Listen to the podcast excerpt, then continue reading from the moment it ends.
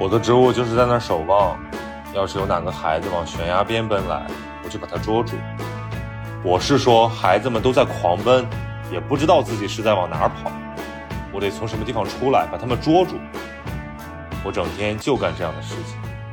我只想当个麦田里的守望者。我知道，这有点异想天开，可我真正喜欢干的就是这个。Hello，大家好，欢迎收听本期的节目，我是曹宁。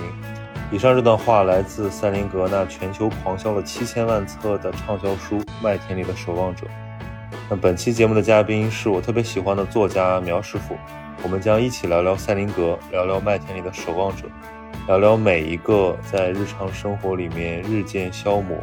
那个曾经愤怒、叛逆又善良，看不惯世界又无可奈何的自己。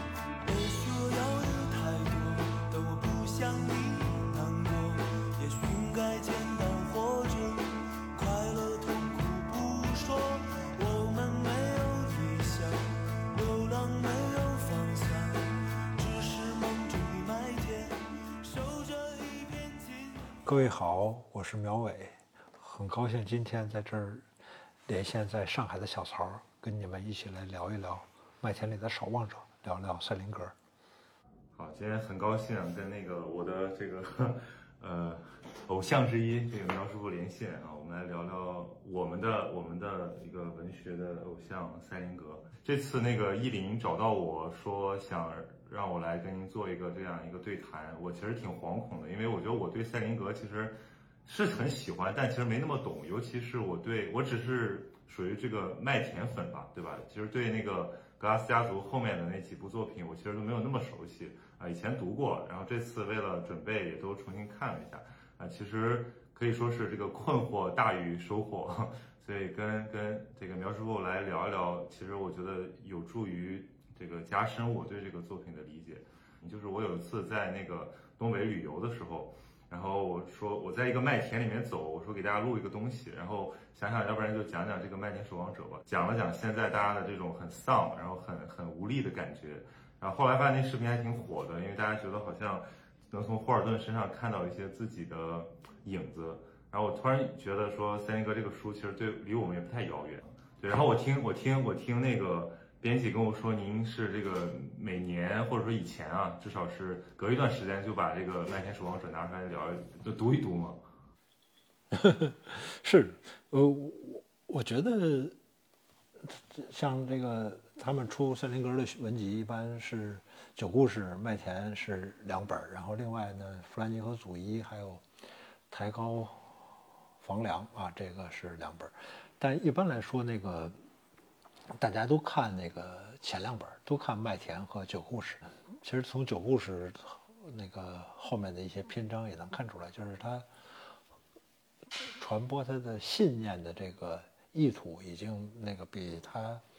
做文学或者叫写小说的那个意图要要强了。所以他后面的这两本有太多的那种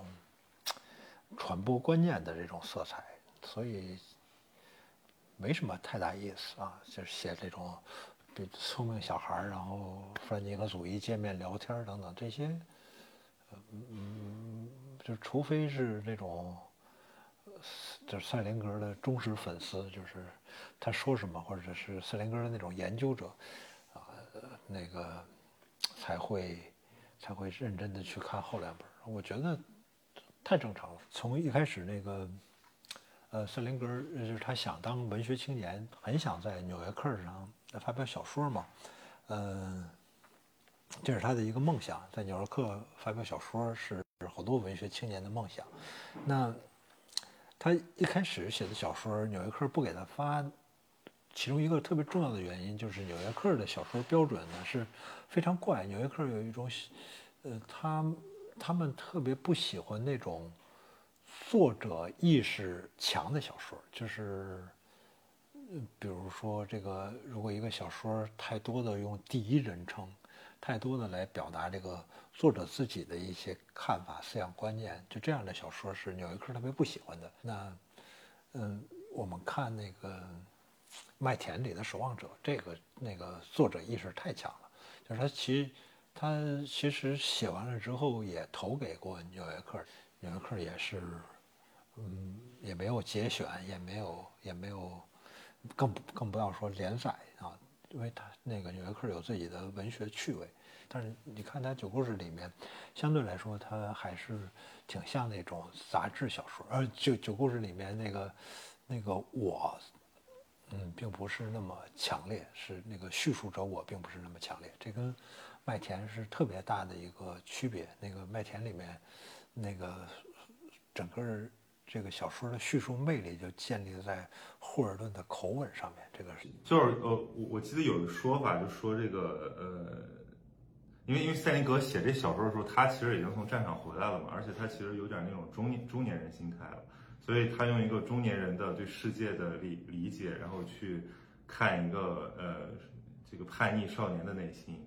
呃，所以所以总感觉这个书其实是写给经历过少年，但是已经已经成熟的人看的，所以我觉得我看的时候其实就是没看懂，就感觉这小说其实是呃年年轻人是看不懂的一个状态，因为他大量的这种。呃，作者的意识都都沉在那个文本下面了。是这样，就是比如说我年轻时候看，我就会说，哎，这小说写的是成人世界的虚伪，说了好多成人世界伪善的事情。但等我上了岁数，变成一个中年人，呃，变成一个中老年人之后，我发现，哎，也也不是他，因为他那个小说里面写了他很多同龄人的那种。比如说，他写他们宿舍里有一个人啊，总是把那个把霍尔顿那个好的手提箱放在自己哎放放在自己的那个行李架呢，对，让别人误以为他使的是名牌啊。这个爱慕虚荣，这不就是他的同学吗？他的另外一个同学呢，也会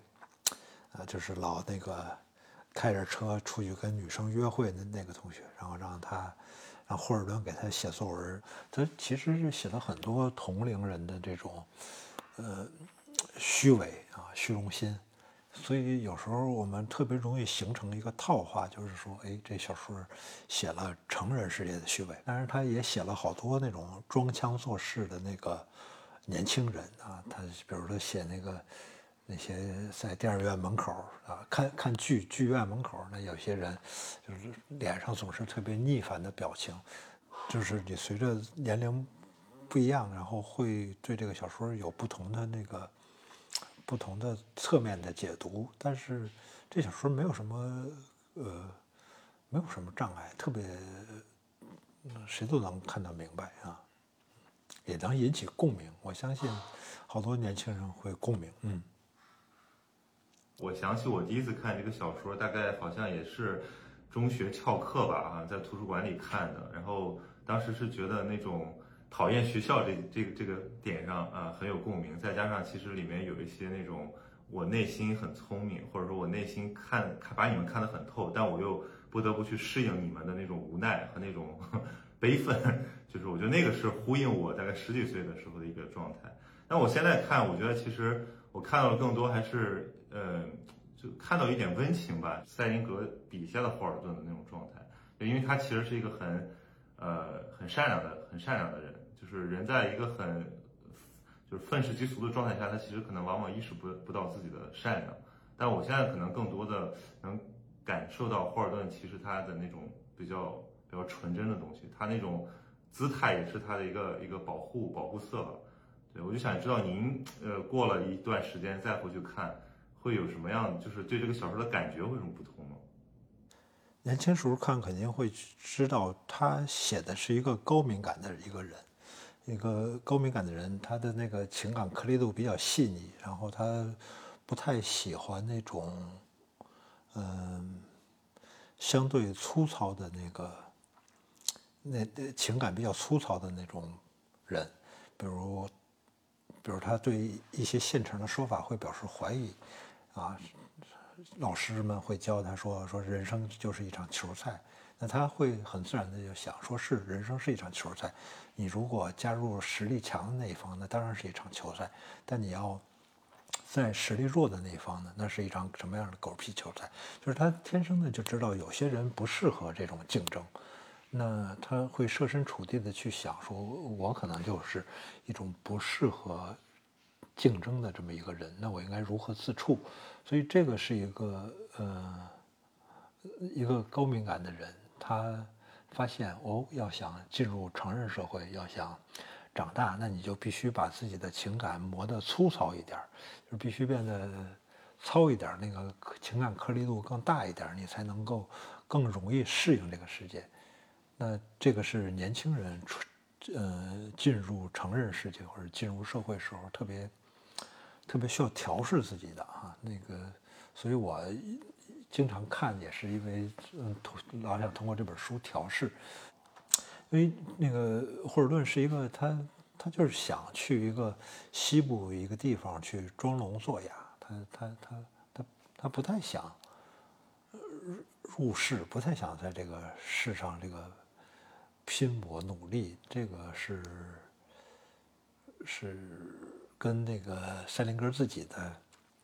经历很像，因为塞林格他们家是做生意的嘛，做那个食品进出口，从欧洲进火腿、进奶酪到美国去卖，所以塞林格嗯，高中毕业之后是被他爸爸送到波兰，送到奥地利去学杀猪，去屠宰场工作，是想了解这套食品加工的这套事儿嘛。但是我觉得挺好，其实对作家来说，那个屠宰场比大学重要，所以他但是塞林格并不想，并不想做生意，他不不想当商人，这个是是是非常重要的一种选择，就是在塞林格和他之前，就是在好多犹太家庭，特别是犹太的富人家庭，嗯，那种富二代、富三代的孩子，他们不愿意在这个商业社会里面再取得成功。刚刚您说那个点，我就觉得挺有意思，就是说，就是这种，我我们现在特别流行说一词儿嘛，就是说跟自己和解，这词儿已经泛滥到我一听了，我都不知道在说啥。然后我那天就突然想，我说那霍尔顿长大了会怎么样？因为那种呃年少叛逆，其实很多人很小的时候他体会过，或者说他都有那么个时期啊。尤其像在霍尔顿身上，他会有一个呃很很典型的一个一些表现，比如说他觉得那个大人说话都是放屁，然后这个世界没有什么是真正的这个这个没有什么是真诚的，没有什么是对的。然后但问题就是有个。有有个过程嘛，就是像您说的，这个高高敏感的人，他要不断的去这个跟跟其他跟他者碰撞，然后呃你要去适应别人，有的时候你要妥协，但有的时候其实你是要呃杀掉小那个小以前的自己。但是我觉得对霍尔顿这样的人来讲，好像就是他适应就意味着背叛，就是因为因为塞林格他的整个包括我们对他后期作品看，就感觉他是一个好像在这方面蛮极端的人，就是他觉得呃。没有什么可妥协的，那个妥协就是绝对的沉默，或者说就我彻底就就不出现在尘世之中了。因为我觉得这个什么成熟就有有少年成熟这件事儿吗？还是说其实大家只是长大，然后以前的那些东西就完全忘记了？他肯定是要呃被生活重重锤重锤一下啊，要狠狠的敲打一下，呃。你看那个霍尔顿，他写到他十六岁就就到那儿，然后他进入疗养院，就就在那个等于是在疗养院里面来来写的嘛。其实小说它是是一种回溯性回溯性的啊，它在是在一个心理诊所或者疗养院的这么一个状态下去写的。好多人也是看那个小说，莫名其妙的就受到了这个治愈，就觉哎。就觉得有一个人写出了自己的心声，就就得到了这治愈。如果我们用塞林格来来跟霍尔顿建立一个关系的话，那他呃，塞林格是被生活重锤了之后，他是重重锤啊。那个当然，比如他在二十一二岁的时候，他开始有点小小的名气，他开跟那个乌娜，就是那个尤金奥尼尔的女儿。那那闺女开始约会，当时也算是，呃，天天呃对，也算很般配嘛。因为他二十多岁，那乌娜是十几岁嘛。那乌娜是名媛哈，她是十六岁就开始进出纽约的一些俱乐部。那可是乌娜一到十八岁就嫁给卓别林了，卓别林的岁数就那个比他爸爸还大，这这这就就就这个。但是奥尼尔自己呢，实际上是对那个乌娜的这个选择很认同。奥尼尔自己呃有一个儿子，后来也上了，是上哈佛还是上耶鲁了？但是那儿子也自杀了嘛。所以，所以奥尼尔说过，说我这些孩子里面只有乌娜还比较聪明，因为她嫁给了一个有钱人。那乌娜后来跟卓别林的生活也特别幸福嘛，生了好多孩子，然后。卓别林死了之后，乌娜也很相对来说很幸福。那可别忘了，这个对塞林格是一打击啊！塞林格是为了这个，呃，想当作家，想让自己的历练更丰富，去去上前线打仗。他就刚去前线，哦，就看到自己原来的恋人嫁给了一个老头儿。所以我有时候想说，这塞林格在这里面老写他特别不喜欢电影，跟这个乌娜嫁给卓别林是。那个紧密相关的，所以他就连带着特别讨厌电影，最好你提都不要跟我提。那这个是一个打击，就是爱情上一个打击。然后另一个打击，我想就是，就是你在那个呃战场上看到，呃随时都可能死，就是那个。当然，我们可以说的特诗意，说他地质登陆的时候还背着《麦田里守望者》的前六章，登上了诺曼底海滩。但是，我觉得他是为什么要在战场上要写小说，就是他不想让自己发疯。就是战场上你有一事儿干，你就觉得，哎，我我不能死，然后我也不能疯，我还有一事儿要干的。他是要维持自己的心智那个健全，所以才写。像维特根斯坦，我估计也是这样才写了那个战时笔记。他要一边打仗一边写东西，就是让自己别疯。那你看斯林格，他经常会看到，就是呃，周围二十五六岁的人就迅速就死掉了，然后等那个补充上来一批新兵，那些新兵都是十八岁、十九岁嘛，所以他应该是在第一师。第十二步兵团就是他那个师的编制，到最后战后是伤亡率是百分之二百五十左右，好像是啊。什么叫伤亡率百分之二百五十？就是他不止死了一批人，就是他死了一批人之后换防，让补补了补了补齐这个人，然后再死掉。那再比如说他最后他他是解放了达豪集中营啊，他他他。解放达豪集中营，这个塞林格的任务是反间谍，因为他去过奥地利学学过德语嘛，所以他要跟当德国人要要要有接触嘛。那你想一想，他如如果在达豪那种地方集中营，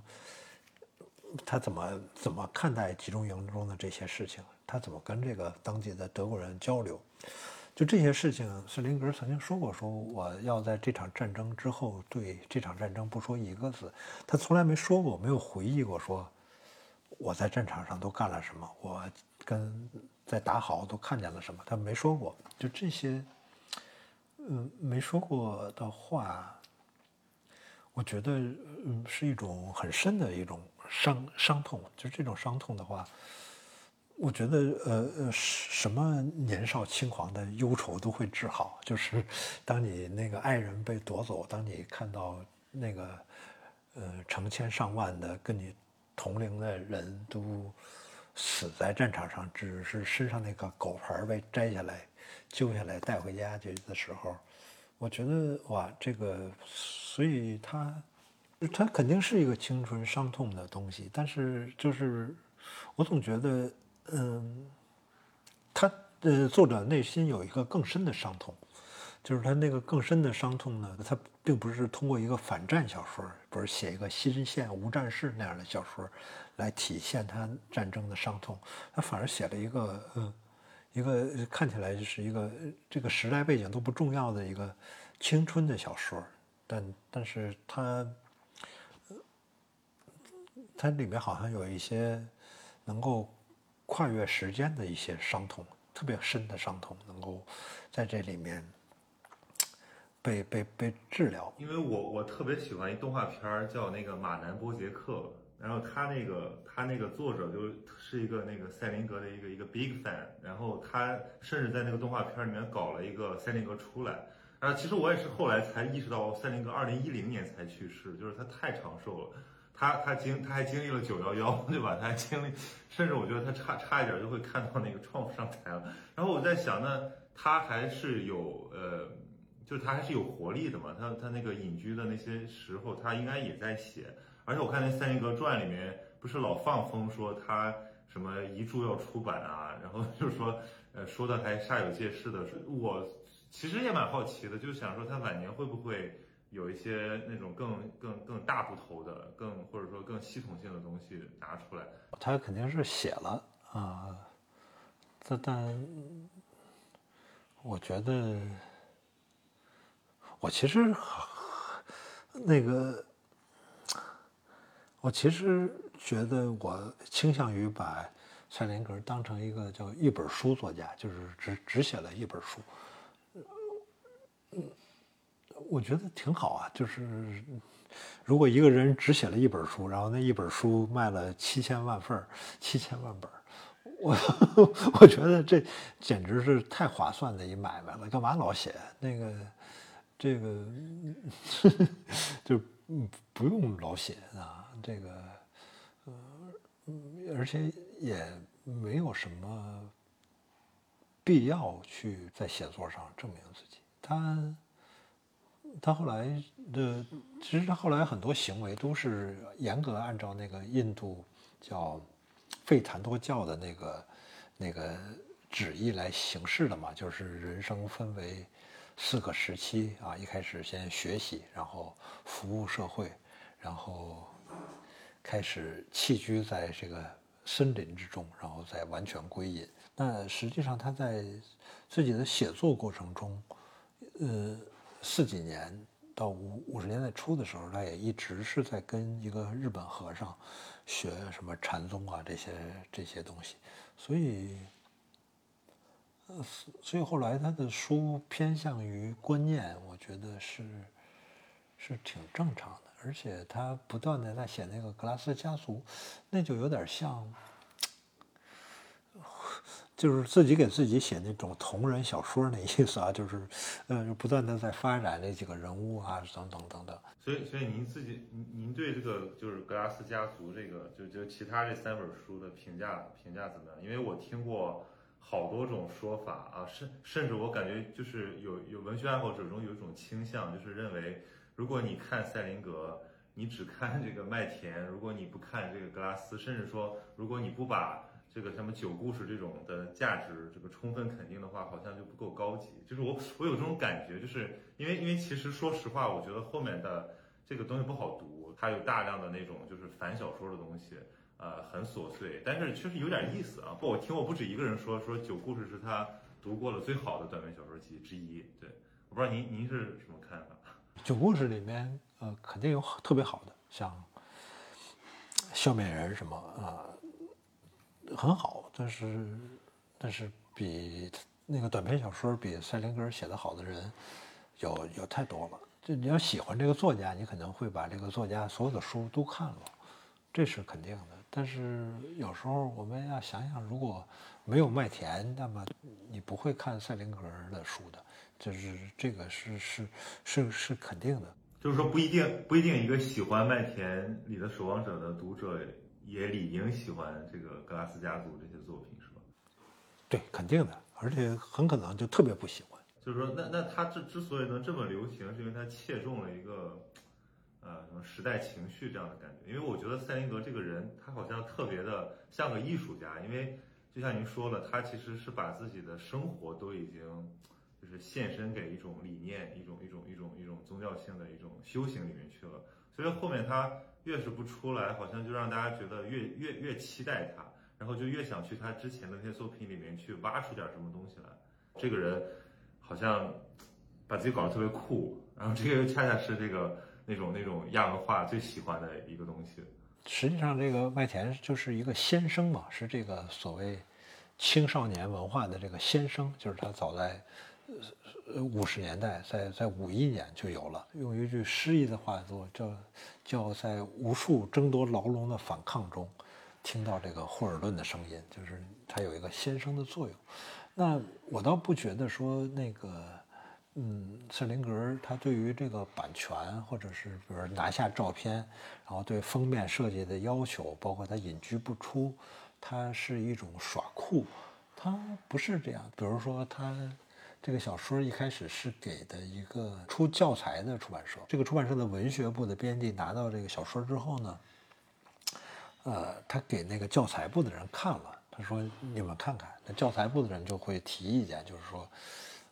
这这这小说，这小孩是不是有毛病啊？这个小说为什么有些脏话？呃，呃，出版社的利润的很大一部分来源是在教材嘛，所以这个文学部的人就约赛林格，就说说说那个你能不能改一改这个小说？说这个霍尔顿是不是有毛病？然后那个斯林格听完这个要求就哭了。他他不是说骂你啊，说你傻逼，你怎么不懂？他是觉得自己受屈辱，他会他就他就哭了。我觉得他都是一种，就是就是高敏感的人不被理解的时候，他的那种那种那种伤感。所以他有时候说不想让这个自己的照片在上面，或者他对封面上面，比如说有要求，就是。就是，就是他太，对，就是他太迷恋自己的文本，就是他认为自己所写的一切，都在这个文本之中，所以他不想让，他不想让形象来破坏这个文本，既不想让自己的作者像破坏，也不想让一个电影改编一个具体的一个霍尔顿的形象来破坏，甚至也不让这个，呃，封面上的。什么插画啊，什么封面上的设计来破坏他的文本？他要保持自己这个文本神圣，这个感觉我觉得也有很多作家都会有啊。那你说什么时候你看见圣经有那个封面了？不是圣经人家封面都黑色封面那那个那个，呃，这一个作家希望那个自己的书印的跟圣经一样，这种这有什么不好理解的？很太太容易理解了，所以。是也，这也特别正常。所以，包括隐居啊，因为因为有时候，我记得那个，嗯，他隐居的时候，有一个有一个女学生去采访他，他接受了那个女学生的采访。那女学生也十几岁，十七八、十六七岁。然后，但是那个女学生跟瑟林格约采访的时候是说。我为校报采访你，但是后来女学生采访完了之后，可是把这个文章发表在当地报纸上。那你发表在当地报纸上，你就会有稿费。当然不在乎说你稿费不稿费，而是说你这个东西是，呃，你本来说是为校报采访，但是你给了一个相对商有点商业性的报纸，这个啊，可能好多。年轻人觉得这有什么？这没什么哇，这个是天大的错误啊！就是对对对这种敏感的人来说，就是一个特别大的错误。是是因为我认为你是一个代表着青少年，所以我愿意跟你说话。结果你这个青少年把我给卖给别人，对对，但所以这个可能会对他是一个很大的一个伤害。那还有很多人会。开着车到那儿去寻找人生建议，就类似就觉得啊，就是会提问说那个什么霍尔顿这样的人怎么进入社会，就恨不得问问这样的问题。那那瑟林格就会敲着窗户说：“我他妈是一个写小说的，我不要不要整天拿这些破问题来问我。”这这都是对作家来说特正常的一些反应，所以他他不愿意跟这个世界有交道，太正常了。我就问你啊，比如说那个小曹同学，如果你现在有五千万了，我觉得你肯定也会迅速跟好多人就不联不联系了，就 你们别找我了，我那个自己躲起来。如果我要有五千万，我也我也迅速就躲起来，那个找一地儿，那个隐隐居起来。这这简直是人之常情吧？就是是那个是特别正常的一个事儿。所以，他隐居不说话，你要说他是故作神秘，倒也不是，嗯，这是这是一个性情，就是只不过就是这世上没有多少人能够这个有这个条件。我之前看那个看那个托马斯曼的那个这个传记的时候，我就在想说，我的天呐，就是如果我跟他一样，对吧？我现在就肯定不干，不是干我现在这些事儿了，就何必要出来抛头露面，对吧？你可以在什么这个地方看看博物馆，然后去那个地方游学，对，所以我觉得可能大部分读者他跟他理解作者的时候，他就是错位的，呃，就就他容易把赛林哥当成一个偶像式的人物来看待，包括后面。啊，很扯的是这个什么，还有人要给他写传记，就是这个东西是怎么弄出来的？你要给一个坚决反对铺露自己私生活的一个传主写传记，其实这个都都都都是一种，就是一种主流文化一种窥私欲的那种解读。那越是他把自己包裹得很严实、很神秘，大家就越觉得他肯定有什么了不起的东西，然后等着就是来拯救我们这个社会。嗯，所以这种心态可能也挺，也是个文化景观吧。我见过他那儿子，看他那儿子也也会回忆说，那个他爹小时候也会，呃，他小时候也跟爹一起在家里面排排什么，演演戏啊什么这些，也还也还挺温情的。但是他他他那儿子对那个赛林格，就是那本很厚的一本纪录片改编的那本书，他他儿子是特特别不喜欢不喜欢那本书，就会认为这本书。太太太太没意思啊！这个，我我觉得都正常，就是就是他一个作家成名之后，因为名人是名人跟正常人不太一样，然后那个有钱人跟正常人也也不太一样，所以所以就不同物种就变成了不同物种，这个就很难互相理解啊，也挺也挺正常的。其实现在我们理解森林格，他还。还还需要一些那种，就是情绪重新重新来读它嘛？有有这个有这个契机吗？或者说大家现在或者中国的读者对这个东西还能有，就是能能从中解读出什么东西来呢？因为如果就是我觉得我我我现在觉得好像把塞林格脱离了美国那个战后的那个大背景来看，好像他被符号化之后变得非常单薄。但如果我把它放在那个背景里看，我觉得他好牛逼，因为他他影响的人实在太多了。然后包括，呃，很多很多后面的东西是从那个根儿，可能是从他那儿长出来的。呃，而且我觉得好像在文学史上，塞林格也是一个挺难被归类的作家。就大家上面会讲什么海明威啊、菲斯杰拉德啊，后面讲什么金斯堡啊、开罗亚克，这塞林格就放在那儿有点孤零零的，就他好像那个前后不不靠的这种感觉，是不是也是因为他是那种？一种一种反文化的那种大背景下的一个一个产物。那，是他好像是比较特别，他跟那个什么垮掉啊，就是那种文化运动中的那一批批的作家不一样，他不是属于某一批里面的一个人，他是单独的一个人。但是，我倒是觉得，呃，麦田肯定还是会不断有年轻人会去读的，这个是，嗯，不用发愁，因为。我印象特别深，就是多年前还一说它的销量，还是说是六千五百万，那现在一般都说是七七千万这么一个级别，就是这个一个书滚动，一个书一个书滚动到这个上千万这个级别之后，就就。就基本上脱离了这个作者，就是你比如说像《活着》这样的书哈，上千万了吧，恐怕你你就不用不用去怀疑它是否它它就永远能滚动下去了。就是像《活着》这样的书，只要只要一个人想了解中国经历了什么，那肯定都会看余华的那本《活着》啊，会会看。那只要一个年轻的小孩儿，他。他对这个世界有点看不惯，他忽然觉得，哎，他已经建立起来了一个自我认识，然后他一下觉得，哎，这个世界并不是，并不是按照我设想的那个理想状态存在的。他一旦有这个看不惯，那好，就会有一本书《麦田里的守望者》等在那儿说，你看，这个六七十年来，一直一代一代看不惯这个世界的小孩都看这本书。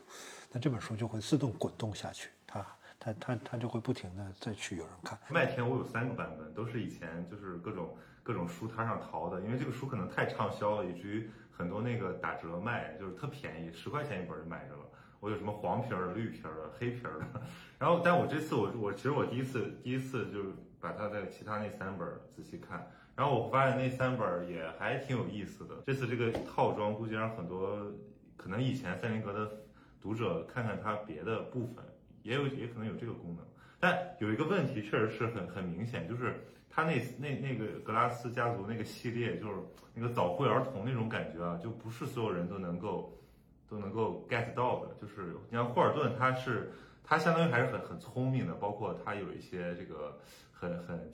这个少年感的东西，但是他并没有说呃早会变成一种痛苦，他不像那个西摩和那个什么什么那个凡尼那种，就是会出现那么极端的东西，什么什么晕，就是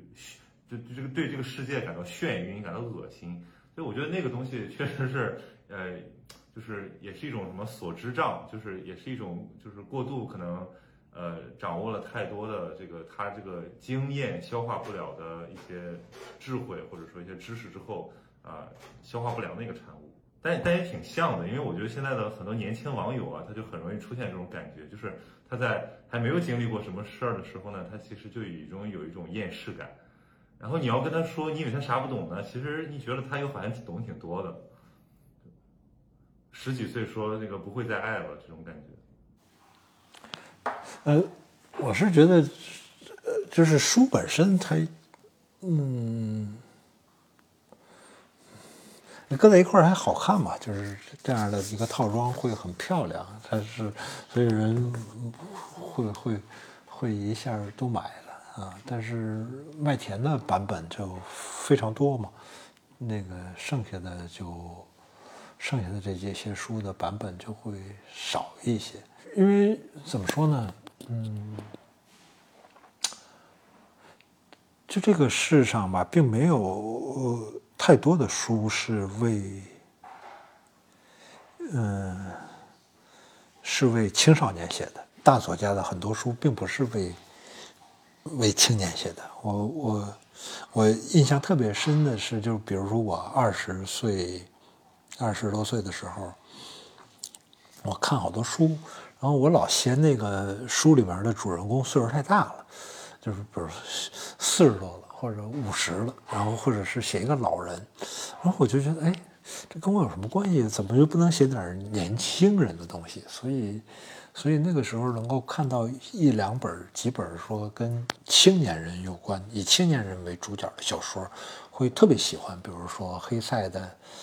呃，塞伦夏、黑塞的彼得卡门青，包括黑塞的那个《纳尔齐斯与戈尔德蒙》，他都是呃，对对，这这些都是以青年啊，以学生为主角来写的小说，那就对此就特别的那个，就是特别喜欢那个黑塞。你想啊，你你想一想，就是在世界名著里面，然后那个。这种世界级的大作家里面，然后还以这个青年学生为主角写的书，嗯，并不是特别多哈。所以，所以我，呃，那个时候看麦田是很容易建立这个亲近感吧。就是他那个生活，他写的那个美美国生活，跟我们，呃，我们八十年代的那种高中生活差不太多，就是距离感不并不是那么那么远。都是要考试，要要看书，要写作文、写作业，然后去娱乐，也就是看看电影、滑滑冰，就这些哦，并没有那么遥远啊，也没有什么，对，很日常，而且用的遣词造句也能够呃相对简单，能够让全世界的人都理解，这个是挺重要的一个事儿，嗯。对，那其实我觉得那个麦田，他大部分人上来一读，他会对他这种呃非常就是语气，包括这种对话体，其实是他的一个写作特色嘛。就是比如说您您除了写就是广义的这个文章之外，你也写小说，就是从这个角度来看，他的这个东西是很就是说雕琢感重嘛，或者说是很高级的一个一个写作技巧嘛。因为我到现在就是我作为一个就是文艺文文学爱好者吧，就是我觉得读一会，比如黑塞那个东西，你现在看它是它挺说教的，包括或者说它就有点太过于呃，就是该讲的时候该该讲故事的时候就讲故事，然后该说教的时候就说教，好像特别功能性。但你会觉得它的文字确实很很美，就从从从文字上你会呃有这种还是有一种割舍不下的这种对他的爱爱。但是对对塞林格这个，他除了有几个呃金句之外呢，他其实你并不觉得你在读一个什么文学名著。啊，其实呃，他用第一人称来说话的意思，并不是一定要说我要写出什么金句来。有一个特别重要的一个写作技巧，是我觉得特特别对我启发特别大的那个，忘了是哪个作家说的。他说，呃，要坚持用第三人称写作，直到一个不可替代的自我。呃，冒出来就是一个不可抑制的自我冒出来，就是你要用第一人称的时候，你要能够感觉这个我是你抑制不住的，嗯，呃，所以我觉得这是特别重要的，就是说我们如果我们三十了、四十了，读过那么多小说，然后去想一想哪些小说是用第一人称写的，可能在你脑子里面，呃，留下印象。更深的是，某些用第三人称写的小说的某些情节，情节性强的那些小说可能会印象比较深刻。那，但是，当你回想起某一个人用我说话的时候，往往是一个，嗯，一个特别鲜明的人物形象。就是我觉得，嗯，麦田里面的这个霍尔顿，就是这个声音是不可不可抑制。也无法替代的一个声音，就是你只要想到这个小说是第一人称的时候，仿佛你就看见了一个十六岁的孩子歪戴着这个红色猎人帽，然后他想那个，呃，夸大一下自己的年龄，买到啤酒，然后他跟他的妹妹在一起，然后他可能坐在某个地方，然后开始跟你说话，然后他的整个的语气都是不可替代的。然后这个人就活灵灵的在你的脑海里面浮现，就这种不可抑制的自我是，一跟那个一个不可替代的一个文学人物形象是紧密联系在一起的，所以，所以倒并不是一定说，呃，我用第一人称我，那就一定要有些句子啊，不，他有很多说话的口气是。是是是是是很重要的，比如说，比如他写那个电影院门口，说很多姑娘都在那等着他们的男朋友，有的姑娘大腿漂亮的要命，有的有的姑娘的大腿没那么漂亮，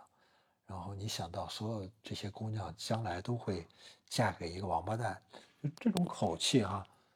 这这这这这这种口气是是一种叙述，就是一个声调，就是很多作家。就不管你是写小说还是写回忆录，你都要找到那个声调，然后这个让自己的这个声调是一个不可替代的一个声音。那我觉得，嗯，麦田是一个，呃，很很显然是一个不可抑制的自我在那儿，就是因为他在受训练想想发表在《纽约客》上发表小说的时候，他实际上是是是是。按照文按照《纽约客》那个要求，就是一定要把我给抑制住，不要用第一人称。要即使用第一人称，这个我也只是一个叙述者，而不是一个主角。那那他之所以在麦田里面是完全的第一人称，完全用自述的口吻来说话，就是我相信是森林哥能够感觉到这个第一人称是不可抑制的。嗯，我觉得挺好，就是你嗯。这是一个不可抑制的我，那个，所以，所以我也希望你们，嗯，如果有年轻的朋友们第一次看这个小说，也能够体会到那个，就是为什么这个第一人称是不可抑制的，去想一想，挺好玩的一个角度。其实我我我说实话，我第一次读我我挺烦的，就我觉得这个我可能没有他那么愤世嫉俗吧，我就觉得。嗯，就很多人，其实那里面没有什么坏人，就包括他去，他走，就从学校逃出来之前就去看那个老师。其实，你也不觉得他多么的恶劣，你觉得他就是一些嗯，他只是没有那么酷而已。对，但是但是你在那个里面，你会觉得他对这个世界的情绪太强烈了。但我现在回头看呢，其实这个就是一种，呃呃，经验带来的一些呃，就是一些宽容吧，或者一种妥协吧。就你最后发现就是什么，呃，都是可以原谅的，这个人都是可以理解的，但你也就没有，你就你你也就没有了什么，就是很本真的东西，你就是泯然众人了。我现在我现在看这个小说就这种感觉，就就我已经不能够跟霍尔顿的愤怒。共情了，但是我却对他的那个就就善良的那些东西更更更有感觉。对他，他对这里面是没有坏人，他也不是说我好，然后你们坏，他只是感觉到，他只是感觉到这个世界怎么不是我想的那个样子啊？这个所有人都会这么想，说哎呀，这世界怎么不是我想的那么那个样子？然后，然后就此在开展自己的适应嘛。嗯，我们是不是说的差不多了？我最后我最后提一个可能有点这个题题外题外话的一个小问题，就是我看您那博客叫呃天真与经验，我说这个天真与经验不就是这个 就是少年和这个就是未成年人和成年人的一种一种对立的一种概括嘛？就是其实经验是有的时候是消消磨掉天真的，是是，不知道您当时起名的时候是有什么有什么想法？没，这就是那个威廉布莱克的诗嘛。